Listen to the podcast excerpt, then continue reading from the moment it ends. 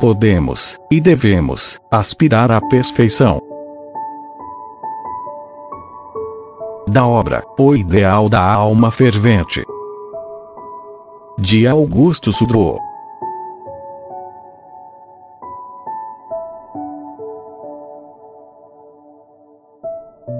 Aspirar à perfeição não é presunção exagerada. A perfeição desta vida não é a perfeição do céu, não exclui faltas por causa da fragilidade, que a pessoa lamenta, desaprova e procura prevenir. Os religiosos devem aspirar à perfeição, obrigaram-se a isso ao pronunciar seus votos, cujo objetivo é facilitar sua aquisição. Todos os sacerdotes, chamados a ser como Jesus, o sumo pontífice, todos os pastores de almas deveriam possuí-la. E se o devem, então podem. O empreendimento é, portanto, menos árduo do que alguns imaginam.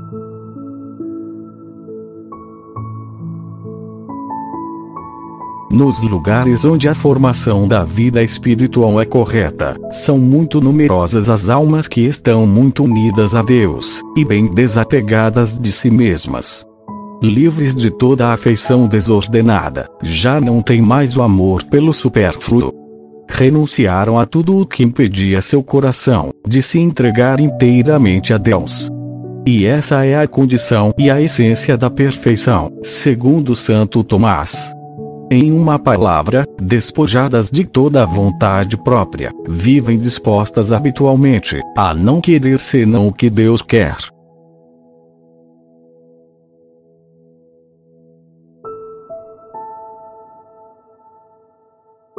Nem todos valorizam essas almas como merecem. Às vezes, uma inveja inconsciente é a causa disso.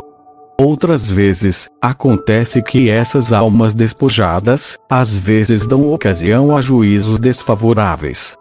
Muitas vezes, permanece algum defeito exterior, sem que tenha parte nisso a sua vontade. Outras, mesmo sendo donas de si mesmas e de suas paixões, ainda lhes falta padecer algumas batalhas violentas. Essas lutas, que são meios de progresso, e lhes trazem grandes vitórias, ocasionam algumas faltas muito leves, que as mantêm conscientes de sua fragilidade. Faltas que diminuem, na medida em que essas pessoas vão sendo mais amantes e vigorosas, mas que embotam ligeiramente sua virtude. Essas imperfeições, entretanto, não nos impedem de ver a pureza, solidez e generosidade de seu amor.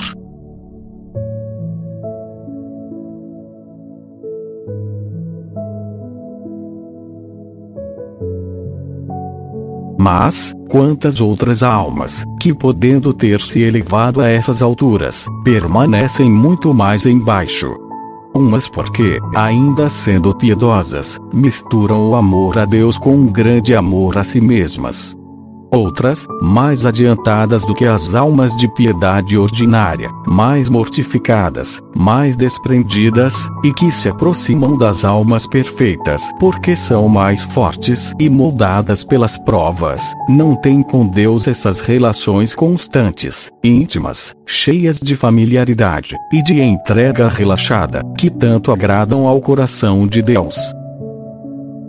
E, com tudo isso, tanto as que chegaram a alturas, quanto as que ficaram mais embaixo, e em especial estas que ficaram embaixo, trabalharam na obra de sua santificação, se aplicaram a combater seus defeitos, jogaram fielmente em suas vitórias e suas derrotas, leram muitos livros espirituais, tirando deles orientações saudáveis. Seus esforços não foram inúteis, cresceram na virtude, por que será que não vivem habitualmente a prática do amor puro e perfeito? Parece-nos que muitas delas, sem carecer de boa vontade e disposição, ficaram nos graus inferiores porque não puseram seu olhar mais acima. Desejaram a virtude, não aspiraram à perfeição.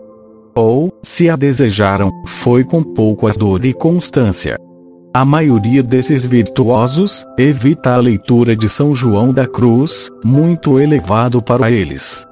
Santa Teresa, no Tratado do Amor de Deus, e outras leituras nesse estilo, tão estimulantes e cheias de sábios conselhos, são leituras demasiadamente místicas para eles.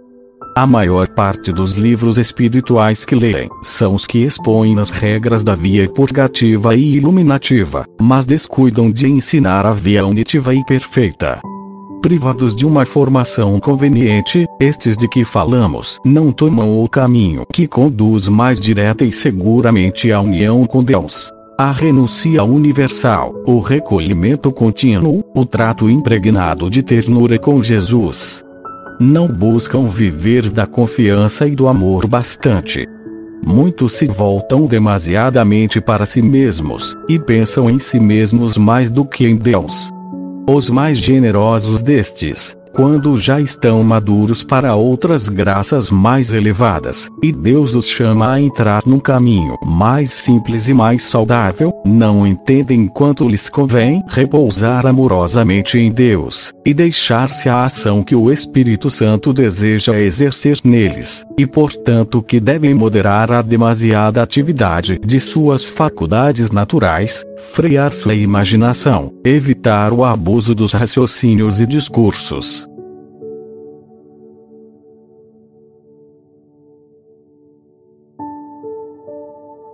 Por outra parte, são muitos os sacerdotes, os educadores e educadoras de almas, que não apresentam um grande ideal aos seus formandos. Às vezes, até se encontram alguns que, amplamente desconfiados da imaginação de seus discípulos, se preocupam sobretudo em cortar-lhes as asas. Dizia São Paulo aos Tessalonicenses: Não apagueis o espírito. Mas esses presumidos sábios, com um temor extremado de tudo o que é místico, e que qualificam de imprudente a mortificação, contradizem totalmente a esse conselho divino. Tendem a apagar o espírito nos corações. A.